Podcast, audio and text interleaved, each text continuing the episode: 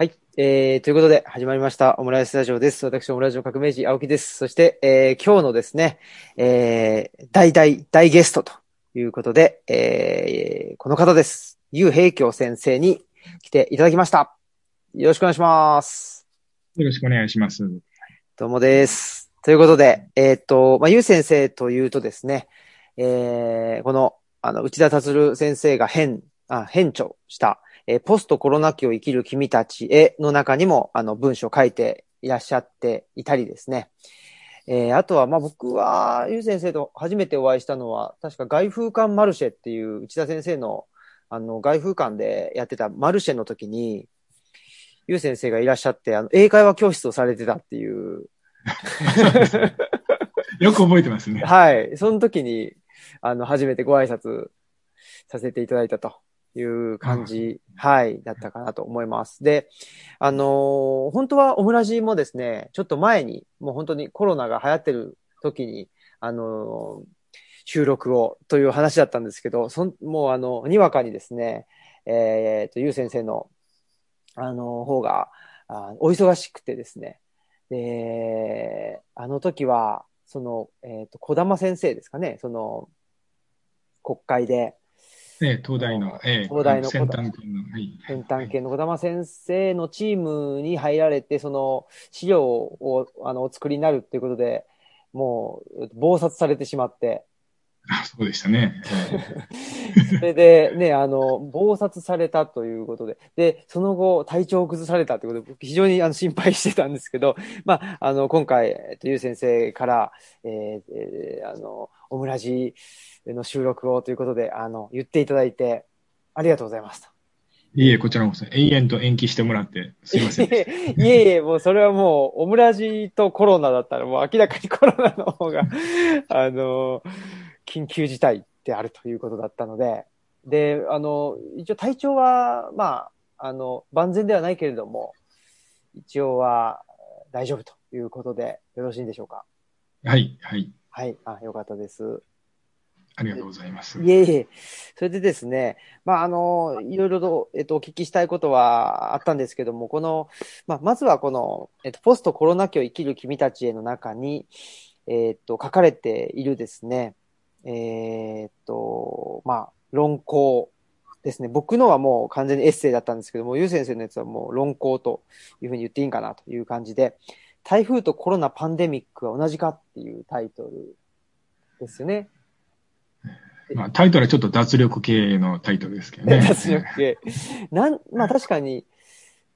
や、一緒じゃないのはわかるけど、何が違うんだろうっていう、すごく、あの、なんていうんですかね、興味を惹かれるタイトルで、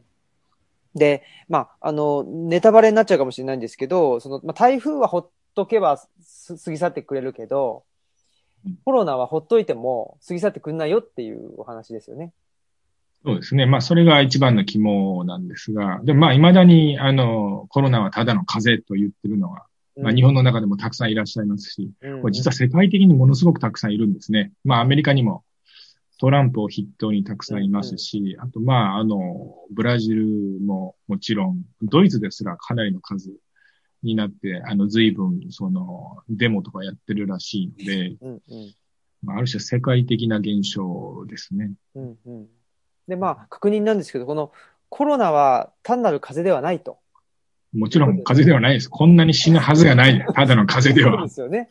うんうん。でその辺も、なんだろう。まあ、何を見て、ただの風邪だと言ってるのかっていうのがよくわからないわけですけど、まあ、その、日が、なんていうんですかね、その、死者っていうのは、まあ、アメリカ、ヨーロッパあと比べると日本っていうのは、まあ、少ないとされていますけれども。いや、それも実ははっきり私はし、あの、まあ、まあ、少ないのは少ないんですよ。じゃあどれぐらい少ないのかっていうので、うんえー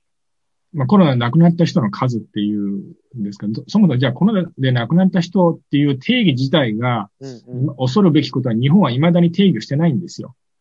なので、あの自治体別に任せてるっていうところがあるんですね。まあそれについてもまあ私はあのツイッターで長い長いスレッドを書いたんですが、うんてかまあ仮に統一したとしても、その、例えば PCR 検査してる人、まあ日本のあの、一番標準的なのは PCR 検査をして陽性で、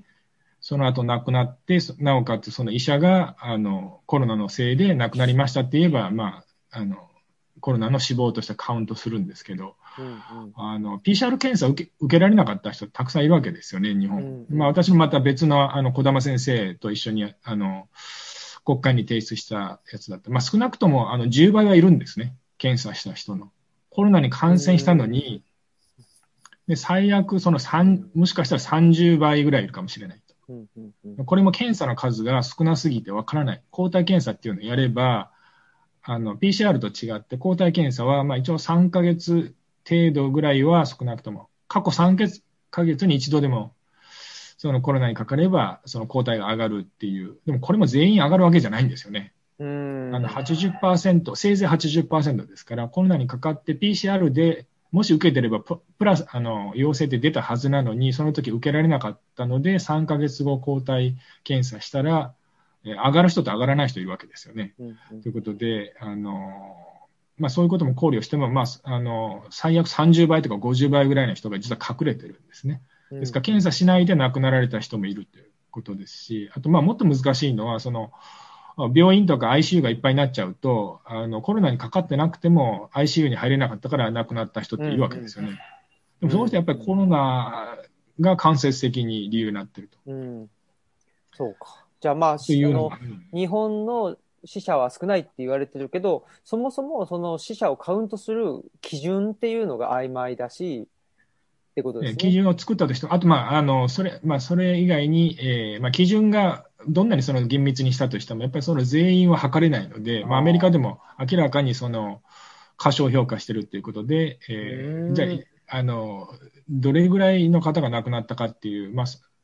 まあ、あの、ある種の高あの高度な統計学的な推計をすれば、あの、何人死んだかっていうのを計算する方法があるんですね。でそれを、あの、まあ、もともとインフルエンザでそれが始まったんですけど、まあ、インフルエンザも実は毎年ものすごい数の人があの、かかってるんですね。でももうあまりにもめんどくさくて、まあ死亡率が、まあ通常の季節性のインフルエンザだったら、まあ0.1%かそれより下ぐらいですね。で、今、日本であのコロナインフ、あの死亡率2%ぐらいですね。ですから、まあ20倍ですから、もうもうこれは、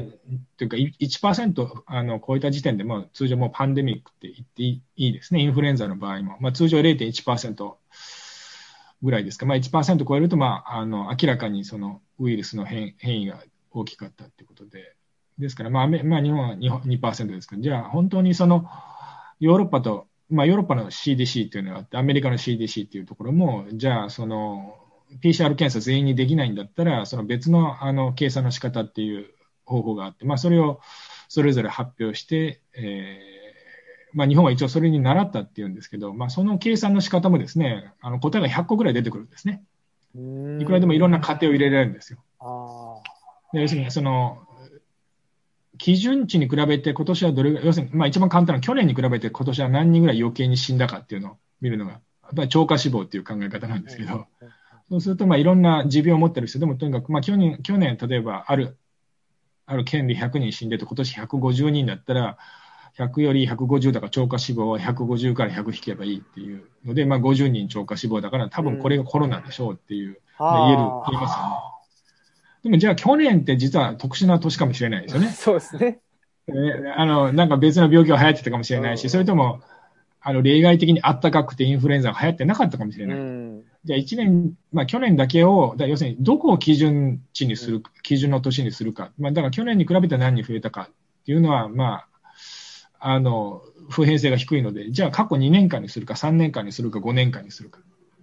うんうんうん、あとだから、あの、例えば今日11月の3週目ですけど、だから11月の3週目で全く同じ日だけ比べてもいいのか多分ダメですよね。土曜と日曜でも、あの違うかもしれないし。確かにでじゃあ1週間。で、もっと言えばそのね、前後1週間ぐらいも、あの、まあ、やっぱり気温とか関係あるので、じゃあ前後1週間で3週間の平均取るか、4週間の平均取るか、5週間の平均取るかって。もうこれ言っただけでもう50倍ですよ。わかりますね、うんうん、実際日本も過去9年間を基準にしたっていうんですけど、その9年もその3週、その前、ね、同じ日の前後3週間か5週間か6週間か。で9年っていうのも、だから2011年にまあ福島の原発があって、まあ、それ亡くなった方が多いので、やっぱり2011年は外したいって言って、まあ、それを、でもそれより向こうのね、さらに13年前とかでもいいわけですね。だからだから基準値をどうどう取るかによって、あの当然ずれてきますよね。推定、推定死亡、あの超過死亡ってずれるので、まあ、そういうふうにそのあの基準をどこに取るかっていう計算過程次第でいくらでも数字をあのいじれるんですよね。であのまあ、そういう意味で、まあまあ、端的に言えば日本はその辺の計算も全部あの曖昧にして、いまだにじゃあどれぐらい少ないのかっていう計算、正確な計算を出してないんですね。まあ、それも私は批判をして、まあ、それも児玉先生が あの政府の方とお話したときに、いや、日本はその超過死亡の推定やっても大したことないと。全然死んでないから安心というか、去年より少ないとか言ってるんですね。えー、去年の、去年のね、超過、あの、死亡。だから、1年前、2年前、3年前、4年前に比べると、だから、今年は去年よりも2年前よりも3年前よりも超過死亡が少ないって言われて、それって納得しますかね？じゃあ去年の超過死亡って、じゃあ基準はどこっていう。うんうんね、じゃあその3年前、4年前って言われて、いやだからその毎年超過死亡が多くて今年だけ超過死亡がありませんっていうのが結論言われて信じますかね？もう変ですよね。あと、だから、コロナは大したことないっていう話につながってくるいや、それで大したことないんだったら、去年、今年よりも、だから1年前、2年前、3年前のがたくさん死んでるんだったら、じゃあ過去3年間は何でそんなに死んでたの？って話。そうですね。そうですね。ええー、そうなんだ。その理由も発揮しない。であと、だから今年も、そのコロナで死んだ人が多いって最初に言ったのがね、千葉県だけなんですよ。東京でも大阪でもなくて、千葉県だけって。えーで、しばらく、その後2ヶ月ぐらいして、今度はその関東すべて、ただし川さあの神奈川県を除くとかね。神奈川ってあれだけ陽性者が出てるわけだから、埼玉も千葉も栃木も群馬も、あの、超過死亡、やや認めたんだけど、神奈川県だけ全く認めてません。変ですよね。その計算の仕方が、だから変。っていうか、だから他のデータと比較しないと、まあ、明らかに一番突出して多いのは東京、大阪、あと神奈川、愛知とかその辺ですから、だからそこが、ね、入らなくて、群馬、栃木が入るっていう、その計算方法がなんかおかしいんですよね。うんその計算方法が、その、なんていうか、えっ、ー、と、都道府県ごとにやってるんですか？都道府県、まあ原則都道府県ごとにやってるんですけど。そうなんですね。うん、でも、なんかそれも、あの、非常に、だから5年前、だから10年前、まあ、9年前のデータと比較するにしたって、その9年前に比べて高齢化率が進んで進んでるところありますよね。例えば東京とかどんどん若い人が入ってきてますから。うん、確かに。去年の死亡、だからまあ死んだ数、まあ、正確には死亡率ですけど、えっと、若い人がどんどん入ってるんだったら、単純にその死亡率、東京減っていってるわけですよね。うんうんうん、そういう年齢、その人口年齢の構造の調節をしたのか、な何も言ってないですね。うんそれやるかやらないか全然違うじゃないですか。そうですね。へ単純に死亡、まあ、そそれのだからトリックというか、まあ、を明らかにしなきゃだめなんですけど、うんうん、何ももっとすごいのは、日本は1月からね、7月、7ヶ月分全部ガチャンと一つにしてしまって、あの、超過死亡は増えてませんとかね。毎月やらやらないと分かんないじゃないですか。うんうんうんうん、エピデミック、えー、その毎月やるよって、アメリカなんか毎週やってる。しかもアメリカは病疾患ごとにやってて、その循環危機、死亡率、全死亡率、循環危機、日本は全死亡率だけなので、あの、例えば今外出する人減ってるんだけど、交通事故減ってるわけですよ。ああ、確かに。そうそう。だからそれ、それで差し引かれておくんです 交通事、交通事故も含めてるんですか？交通事故が減減ったからってって、それでなんかある種下駄履かさ履かされてるんですね。うんうん。超過死亡が減ったって、ね、そうそうそれは減るわって。そう。ロックダウンしたって別に交通事故死を減らすためじゃないだろうっていうね。それは乗ってないとダメなのに、そうそう。だからそれで、ええー、だからだからそういう影響全部ね、あの、隠しちゃってるんですよね。なので、おかしい、おかしいので、だからちゃんとデータを外に出せば、あの、まあ、あの、小文社の本にも書きましたけど、日本はデータを外に出さないので。そうですね。それが、あのその、えっ、ー、と、ポストコロナ教育上君たちの中に、で、あの、で、ゆう先生書いてらっしゃってて、まあ、そのデータを日本は出さないんだっていう話ですよね。えー、まあ、もっと言えば、これ明治時代からの日本の伝統芸なんですけど、はあ。まあ、の伝統を引き継いで、あの、コロナになってもその伝統はあの堅持するという姿勢なんですが、うんそれはやはり国際的にはあの非常に品種を買ってるわけですよね。は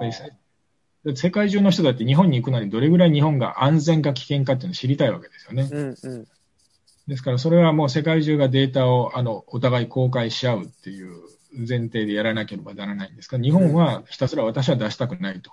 で他の国が一生懸命、もう他の国はみんな公開してるのに、日本だけは出したくないと。でも出した出さなくても日本は成功してるって、自己申告してるから成功してることなってるはあ。相手の国それを信じろって言ってもですね、これは非常にコミュニケーション上まずいですね。そうですね国際的に、あの、まあ、完全に孤立はしないです。もちろんね、日本と商売したい国は多いですけど、でも長期的に見ると非常にこれはマイナスですね。うん、なんかですね、その財務省にしたって外務省にしたって、なんかその、第三者委員をうんぬんかんぬんって言って、その、結局ミスしちゃったやつを、省内でまた、えっ、と、検査しますとか、もう一度、えっ、と、うん見ますとか言ってますけど、結局だから、なんですか？その自己申告っていうか、自分のところで、あのーまあ、えっ、と、間違いか間違いじゃないかっていうのを判断しようとするじゃないですか。えーそそういうのと同じような感じってことですよね。そうですね。まあ、結局説明責任っていうのは果たしてないですよね。ですから、まあ、データを出せばさっき言ったように私もその超過死亡とか計算できるので、いや、日本は実は、実はかなり死んでますとかね。うん。まあ、アメリカより少なくても台湾の何倍とか韓国の何倍っていうのは正確に言えますから、でもそれをやると、その、結局官僚側としては、あの、自分たちが政策を動かしているので、自分たちのせもし失敗をね、指摘されると気に入らないと。ももっとはっきり言えば自分が出世できないので、あの、ええそういうことは、あの、えー下々にはやらせないというのが、まあ、基本的な立場ですね。うん。その、ゆう先生のこの論考でも、まあ、集団的な知っていうのがあ大事で、まあ、こういうパンデミックっていうのに、えーあっては、まあ、その、個人の、なんか、業績とかっていうんじゃなくても、集団的な知で乗り切るしかないんだっていうお話だったと思うんですけど、そうですね。で、その集団的な知を結集したいのに、えーそのデータを出さないであるとか、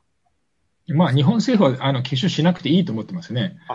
あ、えーまあ、そこにも本人も書いてますけど、日本の官僚は世界で一番賢いということになっているので、うんえー集団値を集あの集める必要がないと。もうすでに一番ベストブライテストが、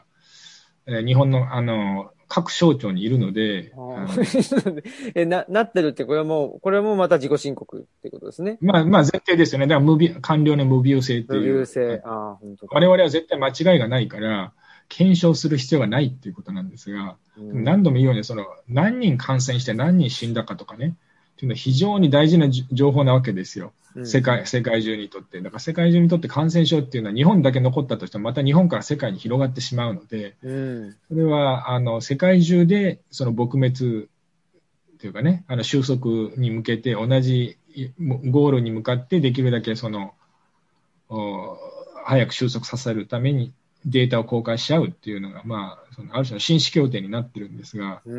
ん。それができない。本だけが、日本だけがそれに背を向けるというかね、本当にこれは、まあ、まあこれに始まったことじゃないんですけどね、今、突然思い出しま思い出しましたけど、あの、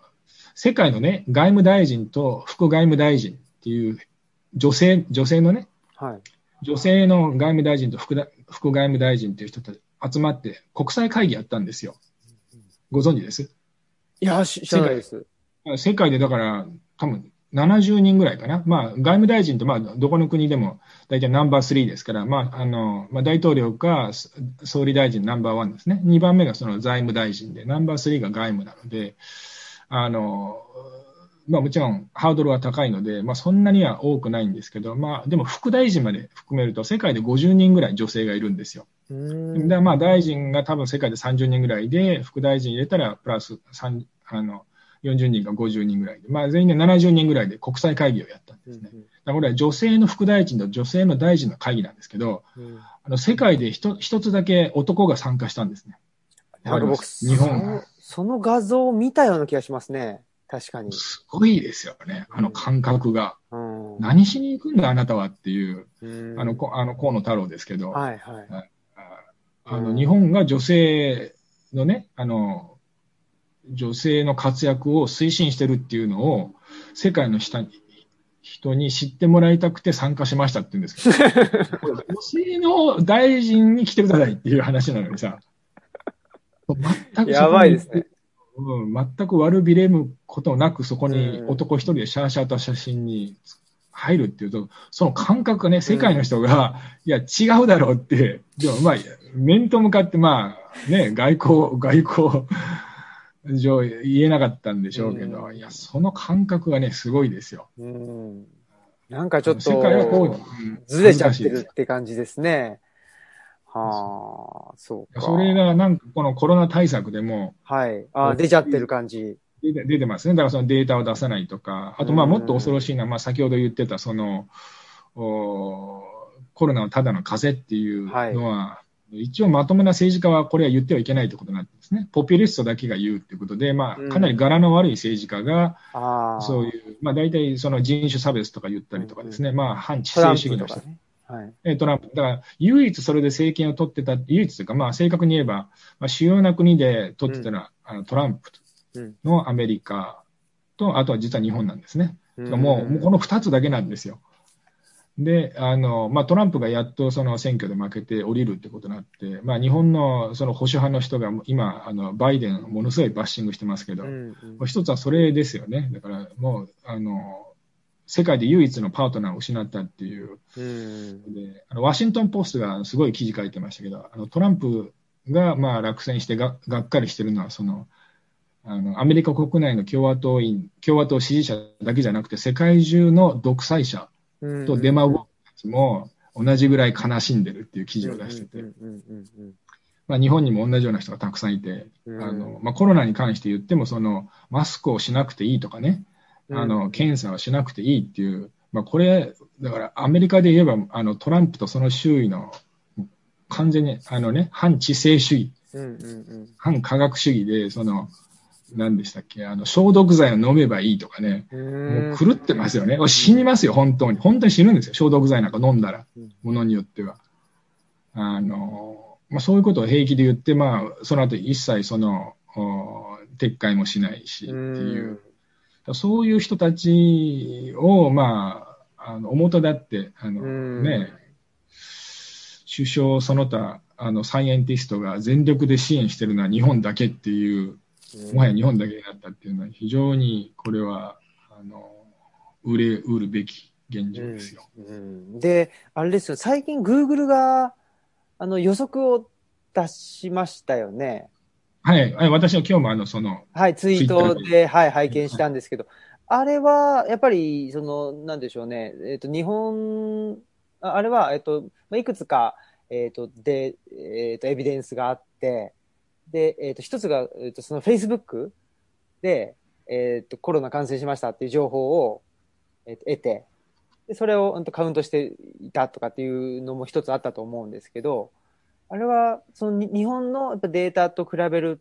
と、おだいぶ信憑性が高いのか、それともその日本政府のデータともちょっと比べるっていうのもできないようなものなんですか？いや、あれはね、全然別のタイプなんですよ。えっ、あーと、ですから、Google が発表したっていうのは予想値なんですね。予想値。今後4週間、28日間でどれだけの人が感染して、どれだけの人がお亡く入院して、どれだけの人が亡くなるかっていう。ーはい。で、で Google も、あの、実は日本の政府が公表したデータしか使っ、まあ、データを使ってるんですね。ですから、そのこう政府が出したデータもかなりボロボロなんですけど、うん一応その断片的なデータをつなぎ合わせて、ね、さらにその Facebook のデータも入れて、えー他にその追加のデータ、あの、まあ、それも全部基本だから日本で公表されてるデータが一つですね。うん Google が。でもこれ予想なんです。Google がその日本の政府のデータと何が違うかって言ったら、日本の政府ってあの基本的に予想は出してないんですよ。まあ、一時期その、えーまあ、あの、北大にいて最近京都大学に移られて、西浦先生っていうのが予想っていうのを少し出しましたけど、うんまあね、何十万人か亡くなるって言って、まあ、偉い、あの、品種買った買ったり、買った後、その後もう出なくなりましたけどね。一応、あの、以前は、一時期出してたんですけど、今はもう出してないんですね。うん。まあ、特に今後4週間、要するに1日ごとに、今後4週間、1日ごとに、都道府県ごとに何人感染して何人入院するかっていう非常に細かい予想っていうのは日本政府は出してないし、あの、もっと言えば日本の研究所どこも出してないんですよ。で、実は私がそれをやろうと思ったんですが、あまりにも大変で、もうこれは無理だと思っても、あの、ちょっと今までその、まあ、実は共同研究者を探したんですけど、あの、みんな逃げるんですね。が、あの、返事もくれないということで、まあ、結局共同、まあ、さすがに一人で、まあ、あの、若干一人、あの、手伝ってくれる人が見つかったんで、でも二人とかでも絶対無理ですね。だからまあ、Google も、えっ、ー、と、一番コアになってる、その、シミュレーションモデルって15人ぐらいで作ってますから、あと10人ぐらい人いるんですよね。人で、最低で10人ぐらい。あれは、まあ、その、なんて言ったらいいんですかね。えー、っと、まあ、世界中がコロナで大変なので、えー、っと、Google が、えー、なんで、まあ、一種のせ、えー、っと性善説的なところで言うと、まあ、Google によって、まあ、世界を救おうみたいな感じもあると思うんですけど、もう一方でやっぱりきちっと、その、なんでしょうね、まあ、経済的なっていうんですかね、その、フィードバックっていうのをきちっと Google っていうのは、やっぱり、これをやれば、これだけのものがえっ、ー、と、手に入れるれるだろうという、そういう、まあ、一種の、えっ、ー、と、裏打ちがあってやってることなんですか？そうですよね。まあ、完全な事前事業ではやらないと思いますね。うん、で、あの、大変興味深いんですが、その Google も別に世界中に対してやってないんですよ。あ、そうなんですか。そうそう。ああの、やったの、最初にやったのがアメリカ。はい。で、一つ、これはもう私のあの推測ですけど、実はアメリカはそのトランプ政権下で、あの、非常に CDC が、あの、いじめられた、いじめられたか、まあ、あの、予算を削られたので、あの、今回、あの、コロナに関して非常に対応が弱かった上に、あの、まあ、あの、トランプが、その、自分が、あの、選挙にかまけてて、その、対策をちゃんとやらなかったので、あの、コロナは大したことないっていう立場だったので、CDC にも研究するなと。いうような、で、予算減らしたりしたんですね。で、要するに、もう日本と一緒ですよ。だから失敗がばれないようにけんあの研究とかさせないようにするっていう。それで、あの、非常にアメリカのその、まあ予想は、まあもちろん、あの、アメリカの CDH もやってたんですが、あの、過去に比べるとものすごく遅れたんですね。うんなので、あれですね、CDC って、えっと、感染症対策の、その、専門の研研究所みたいなやつですよね。そうですね。まあ、あの、まあ、私も昔2年ほど勤めてたんですが、すね、まあ、今感染症以外もやってる。まあ、もともとは感染症が始まって、えー、まあ、日本で厚生労働省の一部ですね、あの、連邦政府機関で、えー、つってもう巨大ですよ。あの、私がいた頃で9000人ですよ、スタッフ。えー、9000人。今1万3000人っていう。もともとは感染症の予防ややってて、まあ今でもまあメインはそのインフルエンザとかワクチンとかのあの予防とかですけど、まあ今は肥満の予防とか、いろんな自殺の予防まで何でもいろんなことをやってるんですが、実は過去の実はパンデミックとかも、実は WHO ではなかったんですね。ほとんど仕切ってるのはアメリカの CDC なんですよ。エボラのそういう出血熱とか、だから世界中で何かそういう、その非常に危機的なパンデミックとかエピデミックが起こると、もう世界中どこであれ、アメリカの CDC のスタッフが最初に駆けつけるっていう、1万3000人もいるんですから、人が。WHO のスタッフの数忘れましたけど、その、そんな、もう十分、何十分の1ですね、WHO なんて。持ってるお金のスタッフの数も全然、その CDC があの、世界を、ある意味仕切ってたわけなんですけど、うん、今回 CDC が機能不全に陥っていたので、まあ、やむを得ず WHO が慣れないながら、あの、やって、まあ、それも、かなり批判を浴びたんですね。それで、だから中国寄りだとか言うんですけど、だからあれも、WHO も、その、トランプが、あの、まあ、気に入らないとか言ってお金をかなり引き上げたので、まあ、中国に頼らざるを得ないとまあ、そういう事情があったんですが、まあ、とにかく、まあ、そのトランプが WHO かだけから引き上げたんじゃなくて CDC からも引き上げてて、そのまあ、いわゆる反知性というか、反、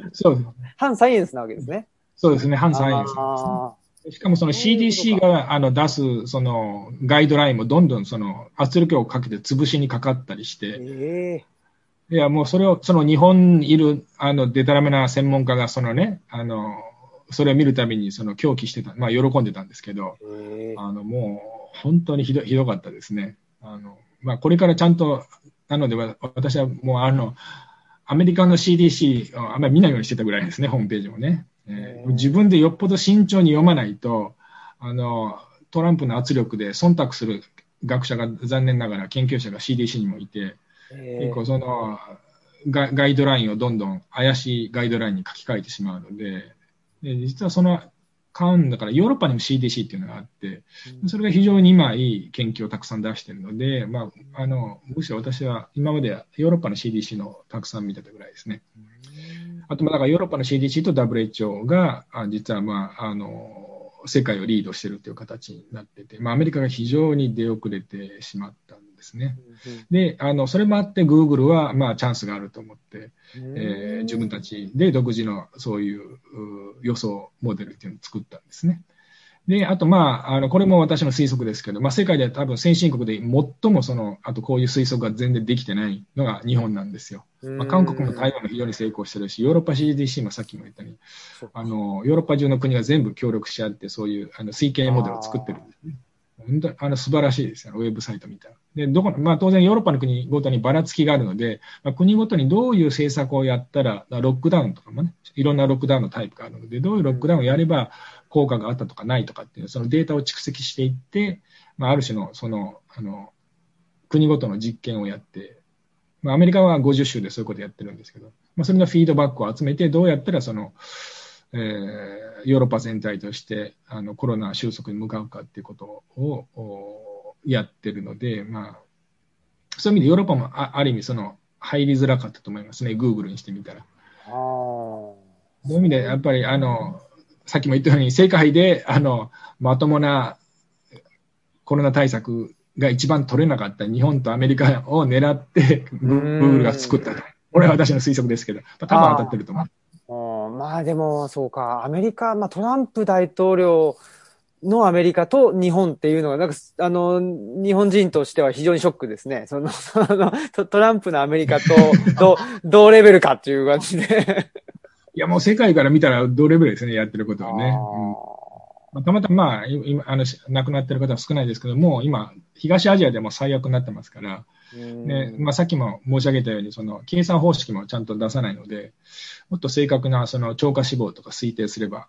かなり厳しい結果が出ると思うんですが、まあ、全ては闇の中というのが日本ですね。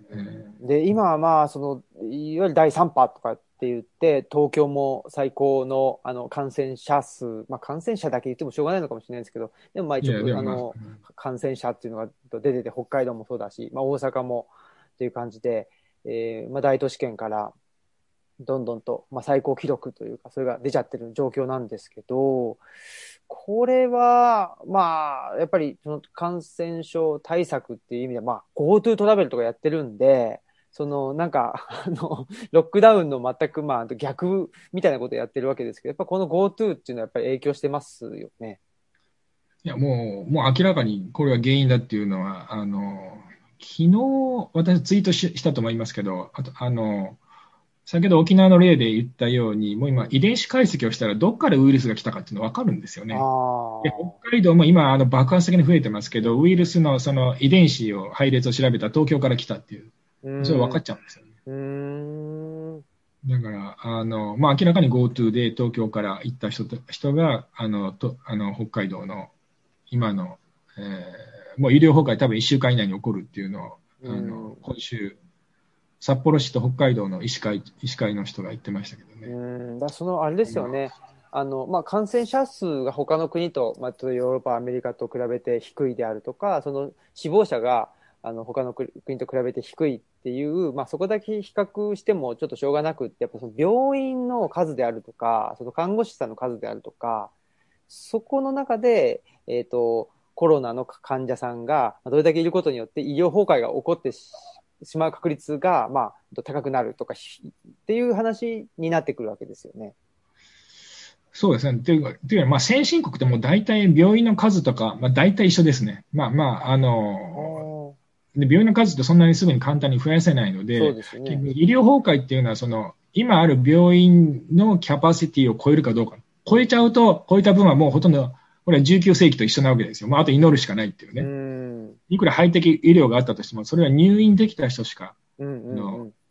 あのベネフィットを受けられないので、ですから、いかにその医療崩壊、要するに病院とか ICU のキャパシティの手前で患者数を抑えられるかっていう、まあ、うん日本は今までギリギリ抑えてきたんですけども、今回は絶対無理だと思いますね。うん。えーなので、まあ、ぜ過去も本当にその抑えきれたかどうかわからないんですが、まあ、私がその断片的に聞いた知識では、かろうじて抑え、5月ぐらいは抑えられたらしいんですね。でも今回は明らかに5月よりもあの、えー規模が大きいので、うんおそらく、あの、キャパシティを超えると。ね、こういった時点で、ざーっと人が亡くなるわけですよ。うんイタリアにしても、その、あの、非常に興味深い。イタリアもその州によって、その、医療崩壊が起こったところと起こらなかったところがあるわけですよ。うんうんうんですから、まあ病院の数だけ見たら一緒なんですよね。ほとんど一緒なんですよ。人口あたりの病院の数とか、お医者さんの数とか、ナースの数は一緒なんだけど、死亡者が2倍多い。これなぜだ言ったら、それは、あの、ある州は、このベネット州とかね、そこはあの偉くてですね、その病院の前でせき止めるって言ってですね、大量に市中で検査したんですね。PCR 検査をして、軽症者を隔離したんですよ。うんで、重症者だけ病院に運んだので、あの、すべての重症者はちゃんとベンチレーターにつなげたんですうね。んうんでも他のロンバルディア州とかっていうのは、あの検査しなくても病院を病院で見ればいいって言ったんですけど、病院が溢れたら、ベンチレーターさえつければですね、人工呼吸だけつければ、あのコロナってそんなに管理が難しくないので生き延びるんですけど、ベンチレーターが足りなかったらですね、うん患者さん来たらもうあと死ぬしかないわけですよ、足りない。で、なんかこう美談にしてですね、その、宗教者の人がもう私は年だからそのベンチレーターを若い人に譲るとかって言うんですけど、うんあんなことしなくてもその手前のところで PCR 検査をたくさんやって、そうか。ある意味、その、政策の失敗っていうことだったわけですね。そうですね。だから同じイタリアでもその PCR 検査をするしないで、全然その医療崩壊が起きる起きないっていう。うんうんで、あの、一旦起きてしまうとそこから以降はもう、あの、病院があってもアクセスできなかった。それは意味がないですね。発展途上国と一緒です。そうか。そういうことなんですね。だからそのコロナがなんか大したことないんじゃないかっていう、まああの、僕なんかもなんか最近思ってたんですけど、それ病院がちゃんと機能してるからだったってことですね。いや昨日、え入院できるかどうかなんかわかんないです。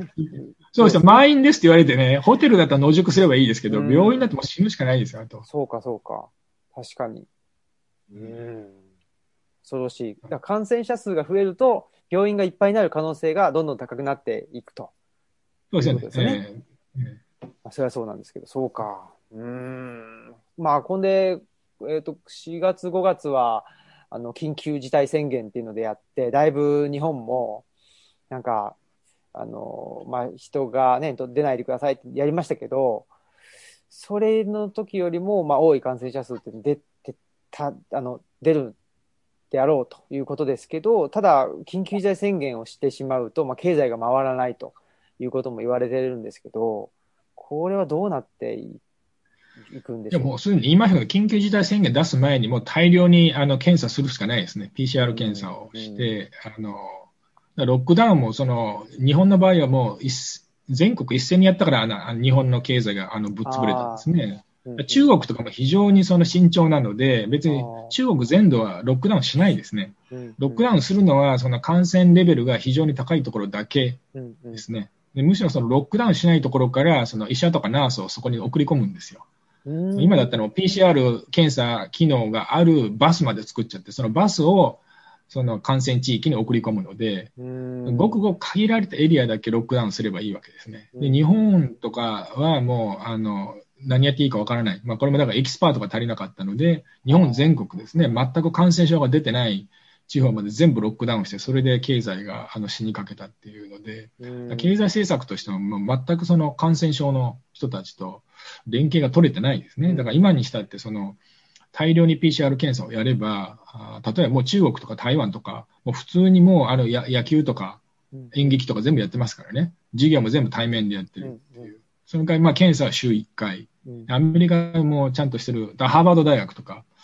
あの1週間4時間来る人は全員週1回検査。うんね、大学の中に住んでる、まあ、寮とかあるので、住んでる人は週3回 PCR 検査ですね。でそれぐらいやれば、あの、あの十分コントロールできる。まあ、場所によってはちゃんとコントロールできてるんですね。日本もそれをやればいいだけで、あの、それを、なぜか日本は PCR 検査を絶対やりたくないといううん。誰も口にしないんですけど、でもせ、あの、メディアに出てくる専門家は誰も PCR 検査っていうのは言わないですね。ひたすら手を洗いましょう、マスクをしましょうっていうだけで、なぜか世界的、なぜかはちょっとわわわからないですか？私も未だに理理解できないんです。なぜそれをやらない？世界中ではそれをやるのが当然なんですよ。うん。ニューヨークとかにしても、だからさっきまでその台湾にしても、日本とアメリカ、まあ日本、まあ日本とアメリカ、っていうかもう今日本以外の国は全部 PCR 検査を大量に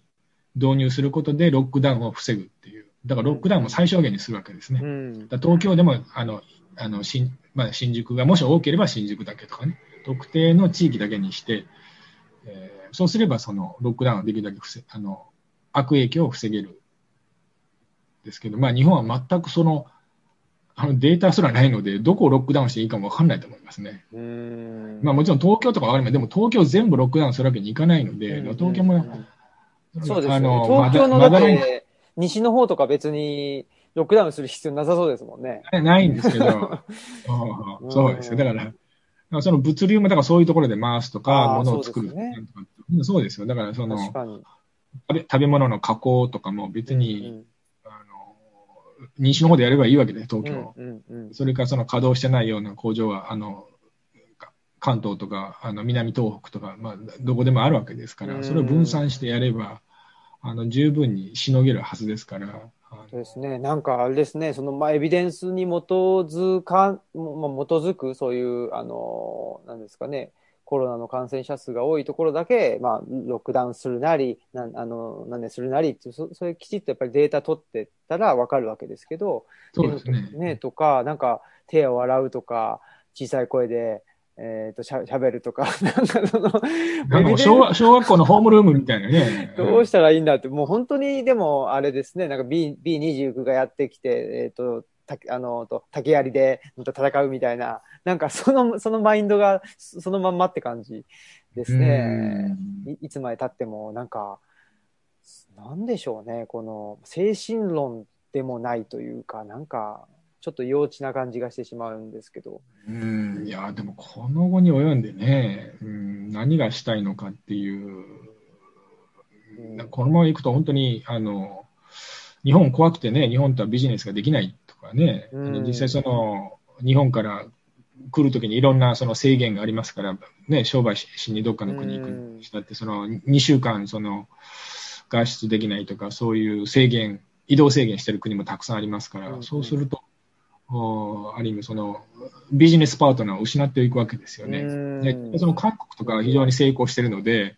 あのガンガンあの世界中に行ってるんですよね、あのビジネスをしに。もっとすごいのはその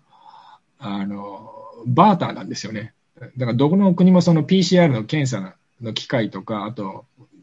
消毒液とかマスクとか欲しいじゃないですか、うん特に4月、5月は。なので韓国はそういうのを持っていくんですよね。マスクとその防具と PCR 検査をの機会を上げるから、うんあの韓国人のビジネス、ビジネスパーソン100人入れてくれとかうん。言って、あの、バーターでそれであの押し込むという。まあ、抜け目ないですけど、でもそういうやっぱ戦略的な、あの、思考っていうのは、やっぱりちょっとこれからの、あの、世界では持ってないと、って感じですよね。多分、多分他の国もね余裕がある。多分中国とか台湾もおそらく似たようなことをやってるはずですね。そうですよね。あの、で、日本もそれを知らないはずはないと思うんですけど、で、やろうと思えば、日本もいくらでもその PCR 検査とかはまだ、あの、水準は世界トップレベルなので、その気になれば大量に機械を作って、うん。あの、できるはずなんですが、やらない。本当に、それは不思議ですよ。だからもう、てかもう逆に言えばもうそこしか日本トップレベルって残ってないですから、あとのワクチンの、あの、記事について、あの、ファイザーのワクチンのその記事が出た後、そのニューヨークタイムズの記事の解説を書いたんですけど、まあそこにその世界の今、あのワクチン開発とかって言って、その日本のもう一応大阪大学のね、あの、ワクチン開発とかって言って、もう全く勝負になってないですね。うん今、世界で10ぐらいがあの最終段階まで来てるっていうので、それはもう4万人とか3万人で、えーあの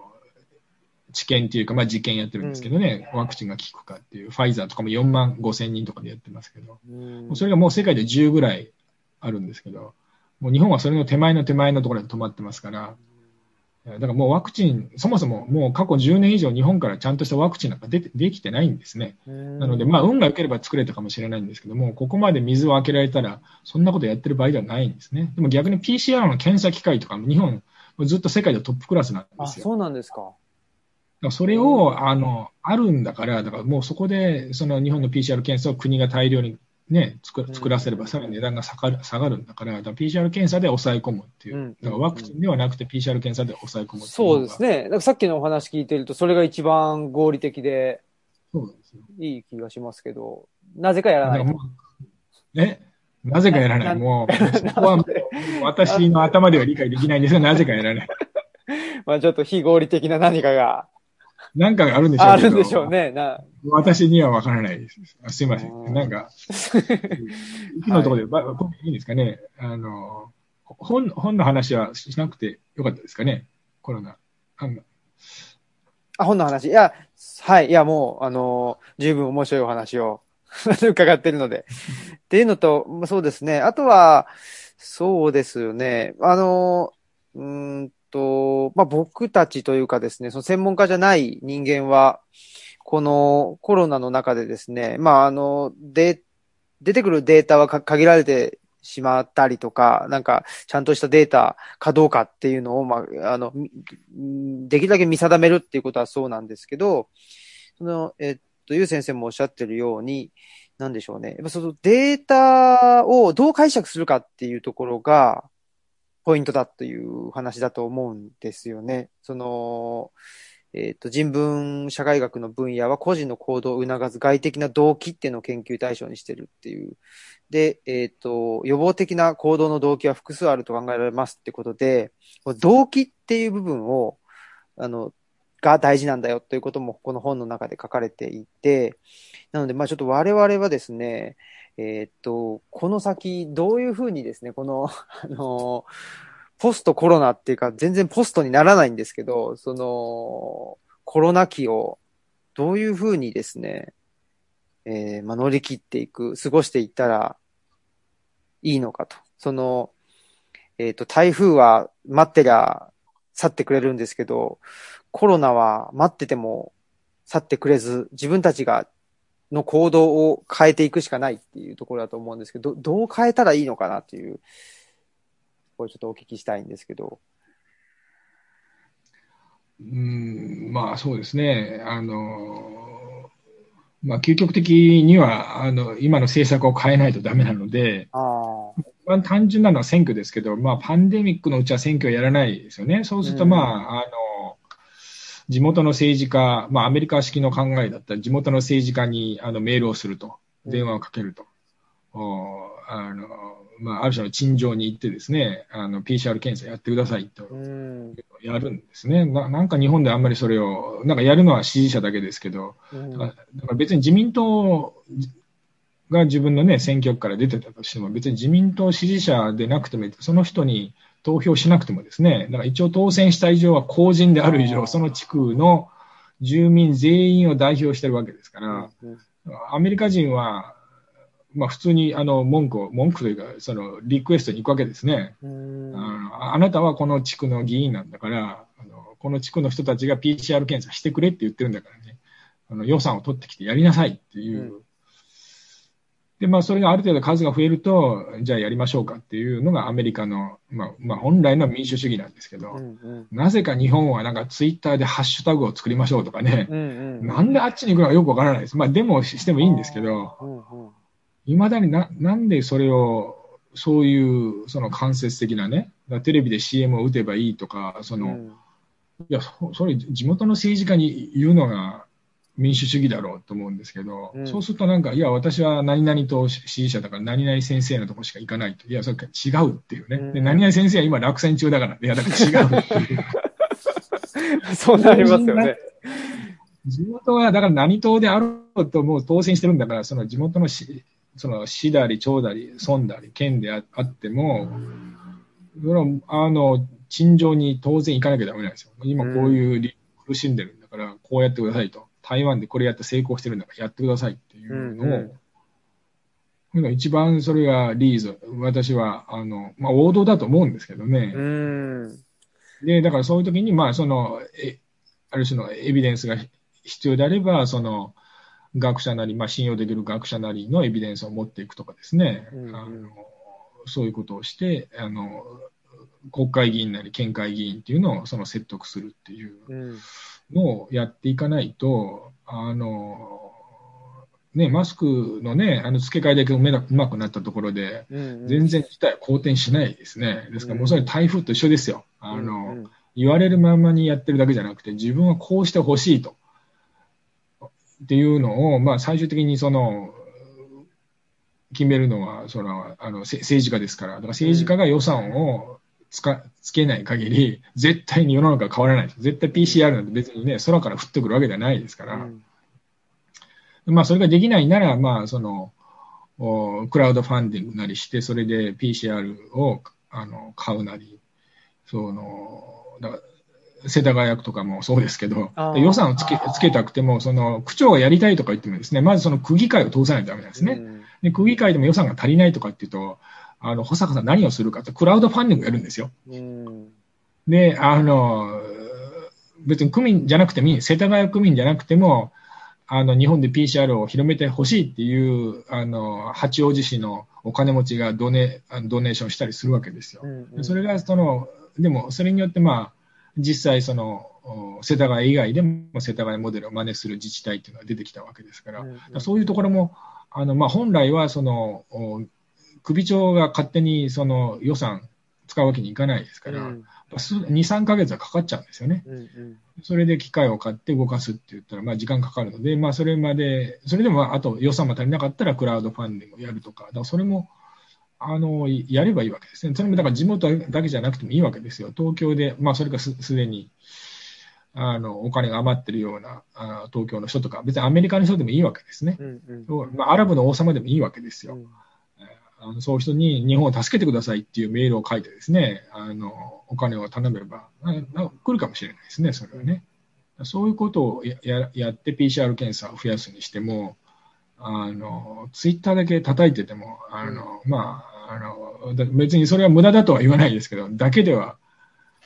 あの行動したことはならないですね。だからそういうことをやって初めて、あの、世界が変わるっていうか、それをやらないと、もう日本はこのまま、あの、暗黒の世界へとずるずると没落していくだけだと思いますね。うん。確かに。すごい、わかりやすかったですね。その、もう、明確に行動を変えないとっていうことです。もうツイッターである、まあそういうか間接的になんか自分の意思をあの、表明してるような感じにするんではなくて、直接的にどんどんと自分の意思を表明していかないとっていうことですもんね。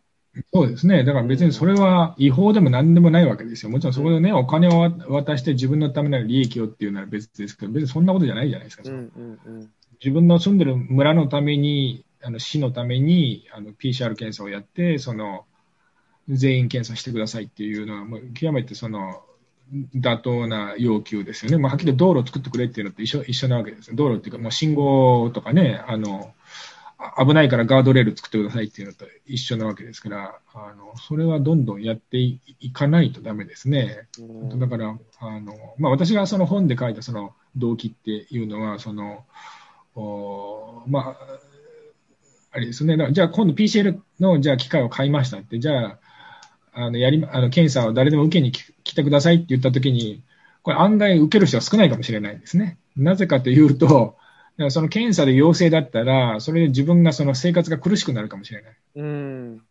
なので、だ受けに来ない人か、受けに来るタイミングが遅い人がいると、あまり遅いとまたこの、感染しても、あの、PCR で引っかからない人もいますよね。あのじゃあどうやって今度ね、その、だから PCR 検査機会をまず揃えるのは大事ですけど、じゃあ、じゃあそこに、あの、たくさんの人が受けないと意味がないですからね。でもっと言えば、感染リスクが高い人ほど受けた方がいいわけですよ。費用対効果はいいわけですね。当然ですけど。じゃあ一番その感染リスクが高い人を一番早く受けてほしいんですけど、まあそういうと結局それをやってる人っていうのは社会で最低限の人たちなんですよね。うんもうもっと端的に言えばもう、あの、あれですね、外国人労働者の人たちですよね。あと、まあ、夜の接待とかっていうんですけど、あの夜の接待とかって言っても、もう、格付けがあるわけですよね。で、まあ、一番危ない、危ないって言われてるのが、やっぱりその、一番安いところで働いてる、うん一番外国人のパブみたいなところなんですね。うんそういうところに来る人っていうのはもうお客さんも客層が悪いし、あの、でも安いから行くって、でもそういう人たちが一番あのハイリスクになってしまう。でそういう人たちを、じゃあ、あの無理やり検査を受けさすさそうとしても、みんな逃げるんですね。なぜかってもし陽性だったとしたら、その仕事どころか、大体そういうところは、その住むところも提供してるんで、まあ、あのホストとかもそうなうんホストクラブもそうなんですけども、みんな共同生活してるんですね。だから、ら、雇い主がその給料だけじゃなくて、住宅も全部、アパートも全部提供してるんですよ。検査陽性になった瞬間、そのクビになったら路頭に迷う。ねうんじゃあどこ、ど、まあ、もちろん死ぬわけにいかないですから、じゃあどこに行くって言って、じゃあ例えば、あの、札幌に行こう。でそこでそのね、あの、ホストの仕事を続けましょうとか、あの、外国人パブに行きましょうとかって、それでまた、あの、感染が増えていくわけですよね。だから、だから彼らを差別するんではなくてですね、だからそもそもなんで移動しなきゃダメなのかもうだから住むところはないわけですよね。うんですから、検査をしても陽性になったとしても、陽性になれば、これもあの、世田谷だったかな、もうすでに始めてますけど、陽性だったら10万円くれるんですよ。知っえ。知らなかった。これもすごいインセンティブでしょ。動機づけでしょ。うんうんだからでこれで陽性になったら、私は今今のバイト先クビになるとかね、少なくとも2週間休んだらもうお前辞めろって言われたら、今月飢え死にするうんかもしれない。じゃあそういう人はうあの受けに来ないんですけど、でもそういう人はなんか一番その接客業のき厳しいところなわけですから、一番人と会ってる、一番感染しやすいんですね。うんうんそういう人に来てもらうために、もし陽性だったら、何も言わずに10万円あげるっていうね、すごいでしょ。やっと自治体あるんですよ。うんそういうのもやらないと、だからただ検査だけあってもダメなんですよ。はあ。もっといいのは、今、だからいまだに法律でね、じゃあ検査陽性だからお前クビって言ってもね、日本の法律ではそれいいらしいんですよ。止める法律ないらしい。弁護士の人に聞いて。まあ、もちろん正社員はダメですけど、だからそういう派遣そうですね。そういうね、パートタイムの人はそれでクビ切っちゃっていいらしいんですうね。それだからその法律を変えるとか、うんうんそのそれからじゃあ、あの、よコロナ陽性になった、あもちろん会社にとって、会社とか企業にとっては、もちろん赤字になりはなるわけですから、だからそれを補填すればいいはいいだけじゃないですか。うんうんそれを補填しなかったら、その人がさらに働き続けて、あのもう実際そうじゃない、保育所とか、そういうあの老人の介護施設とかでも、そのポあの陽性検査出たらあのクビになるからってもっとひどいの、陽性って分かってても働き続けてる人いますから。あだってここでそのあの雇い主に報告してクビになったら飢え死にするから。それでその老人ホーム全員にそれがウイルス撒き散らされて、一体何百万円の医療費とその後の死亡者が出るかっていう。うんそれ考えれば、一人10万円その場で即決で渡すと。全然安いです。確かに。だからあれですよね、その、ななんていうんですかね。単になんか人道的っていう言葉で片付けるんじゃなくて、やっぱそこにその、まあ、コストの問題とか、そそ数数数字のエビデンスもきちっとついてくるってことですよね。そうですね。あと、まあ、もっと言えば、やっぱりその、屈辱感をああその与えないようにするっていうのも大事なので、ですからさっきも言ったように、とにかくコロナ陽性だったら、あの、お金持ちだろうが全員に10万円あげるって。うん。で、わざわざあなたの職業何ですか？とかね、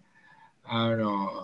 国籍どこですか？って聞くのは、それは非常に屈辱的で、それは差別的なので、そういうの絶対言ってはいけない。とにかく陽性だったら10万円。もう考え、これ、くじ引きみたいなもんじゃないですかう。んうんうん。外れだったら10万円のくじ引きって言ったら、おい、行きたいですよね、これね。うんうん。っていうか、やっぱり、あの、損した気分にならないっていそうね。すね。外れが怖くないっていうね。だからそういう社会にすれば、これ非常にいいことですよね。だからそうすれば、やっぱりあの、そういう、だからそういう社会になれば、そこが最初に、あの、コロナの収束に成功すると思いますね。ですから、そんなにワクチンなんかなくてもですね、ハイテク医療なんかもうなくてもですね、そこで、あの、だって検査してその人さえ隔離しておけば、2週間閉じ込めて、そこにまたその誰かが毎日食べ物を届ければ、誰も移さないわけですから、うん。な何の、何の、その、1週間分の食料にしても、だから10万円ああげてね、その10万円で、その、今、ウーバーなんて、その顔合わせないらしいじゃないですか。だから、その、ウーバーイーツ、そうらしい。だかその、写真だけ撮って届けたってことにすればいいらしいので、ウウーバーイーツの人も、だから食べ物とか置いていくわけだから、別に10万円あれば、ね、2週間ウーバーイーツ食べ続けたってな、なんとも怖くないですね、お金。そうやれば、あの、自分の自宅で隔離することもできるし、あとまあ、あの、たくさん、大人数で住んでる人でも、あの、10万円だったらどっか、ね、あの、あの、カプセルホテルでもどっか、カプセルホテルはちょっとまずいかもしれないですけど、まあそういう施設ですね。だから本来は、だから行政が全部そういう施設も全部ね、面倒見るば、見るべきですけど、うんうん。まあ、そこまで面倒くさいって言うならもうその10万円とかね、それかもうあの、家族持ちですとかってもう自己申請で20万円あげるとかね、うんもうそれでもいいと思いますね。うんうんもう本当に誰を住んでるか。その人が重症化して、えっ、と、病院に入ってっていっていうことを、で、そこで、えっ、と、医療費がかかってとかっていうことを考えるのであれば、その一番手前の部分で10万円なり20万円なりを。出した方がや、まあ、安いっていうことですよね。そうですね。だから、特にだから感染症の場合、その人が重症化するだけじゃなくて、その人がまあさらに新しい患者さんを生んでしまううんうんので、うんうん。それがその老人ホームの入所してる人だったら、もう一気に、あの、うんうんうん。20っていう、あの、人が、に移ってしまうので、そういう意味で、その、まあ、要するに上流上流っていうか、手前手前でせき止めるという意味で、そこでお金を、まあそういう私は計算もちょっとやってみたんですけど、うん。あの、全然誰もやらないですね。そんな大したけ研究でもないんですけど、まあ、まあ逆に他の国はもう当たり前すぎてそんなのやらないっていうね、費用対効果、PCR 検査やるのは当たり前だっていうので、もうあんま研究出てないんですけど、日本の場合、まだぐだぐだ言うやつが、言う言う人がいるので、うん。私がその、あの、そういう何万円ぐらいっていうのをね、まあ、例えば100万円。だって、あの、企業とか、その、陽性者が出て、その、オフィスを閉めるってものすごいお金かかりますからう、んうんうんもし陽性者一人出て、それで、あの、オフィスを閉めて100万円ぐらいの、100万円以上、例えば赤字が出るって分かってるんだったら、例えば何パーセントぐらい、どれぐらいの頻度で検査をした方がいいとかね。うんうんうん。だからそういう計算はできるんですけど、まあ、はだから本来そういうのはもうね、それこそ国がそういうガイドラインを細かいのを出せば、非常に中小企業も大企業も助かるわけですよ。だ孫正義とか言ってますけど、そのもう大企業とかもその、あの、自動車とかね、あの、陽性者が出てライン止めたら1日何億っていうお金が吹っ飛ぶので、でもぜ全員に PCR して、なおかつその、PCR、だから陽性ってバレてもそこ、その首にならないように、バレ、バレても首にしないからっていうふうにしないと、うん必ずズルをする人がいるので、そういうこと。うにん陽性になった瞬間首とか言われたら、あの、ね、あの、検査したふりをして、あのうんそうですね。えーだからそういうのを防ぐためにも、あの、陽性になっても、あの、何ら悪いことは行わなくて、むしろいいことになるかもしれないっていうね、ボーナスがもらえるっていうぐらいにしすれば、皆さん喜んで検査をすると。うんうんそうすれば、あの、収束するという意味で、まあ、そういう意味で動機、正しい動機づけを与える制度として作れば、あー収束が早いと。うんで、まあ、そういう社会というか、自治体というか、国が最初に成功すると思いますね、収う束。んおおーすごい。すごい。僕ももう全然もうん1なか、時間ぐらい経ってますかね。もうそうですね。いやー、面白かったです。いやー、本当に。でもこれはあれですね。なんでしょうね。その PCR 検査やりゃいいとか、コロナの、なんだろうな、まあ、収束すればいいんですけど、なんか、このままの社会の状態で、なんとなく収束を待つっていうことだと、なんかまた同じようなことがあったときに、また繰り返してしまうので、やっぱりちょっとその、社会自体を変えていかないといかんなという。そうですね。ですから、まあ、まあ、一番望ましいのは、その、日本にいる人たちが今の社会システムではまずいっていうのに気づいかい。ないと、だからこのイン、だからこのコロナの COVID-19 が、あの、収束する前にまた次のわね、あの、あパンデミックのインフルエンザが入ってくるかもしれない。まあ、実際今怖いニュースがいろいろ出てますから、あの、あとまあ、同じコロナでもどんどん変異していけば、だからインフルエンザも大体2つか3つ流行ってるんですよ。インフルエンザ A とか B とか流行ってますよね。あ、そうですね。だからコロナもそういう感じで、いろんなもう明けが何百種類もあるので、そそそれこそ、まあ、例えば、まあ、相手はコロナ A、コロナ B、コロナ C みたいな3つが同時に流行ったりしたら、もう収集つかないですよまあ、下手したらそのワクチン3つのうち1つしか、1つにしか有効じゃないとか言われたら、まあ、あの、打たないわけ、打たないよりはいいかもしれないですけど、うんですから、まあ、ワクチンとかに頼ってる限りは、まあ到底無理ですね。それで、また、だからこ、まあ、季節性インフルエンザ以外には、あの、パンデミックのインフルエンザもいつ、いつ来てもおかしくないので、うん。感染症に、あの、どれだけ強い社会を作れるかっていうので、それに合わせて日本の社会が変われるか。うんうんてかまあ世界が今ね、そういうチャレンジですよね。だそういう新しい環境にあの絶え間なくパンデミックが襲いかかる社会、うんまあそれでも生き延びる社会を作れたところが私は生き延びると思いますね。まあ繁栄というより没落をあの、没落しない。うん、もうそういう状態ですね。そうか。いや、ありがとうございました。ちょっとまた、ぜひあのーいや、お粗末な。いえあのーぜひまたですね、えー他にもたくさんお聞きしたいことはあるので、また出ていただけたらと思います。あのーはいオムラジま、オムラジファミリーということで、よろしいでしょうか？ね、なんかもう、はいだいぶ年の方ですけどね、内田先生の次ぐらいの長老かもやっしれないですけどたー。ありがとうございます。いや、心強いですね。はい。ということで、えっ、と、今日はですね、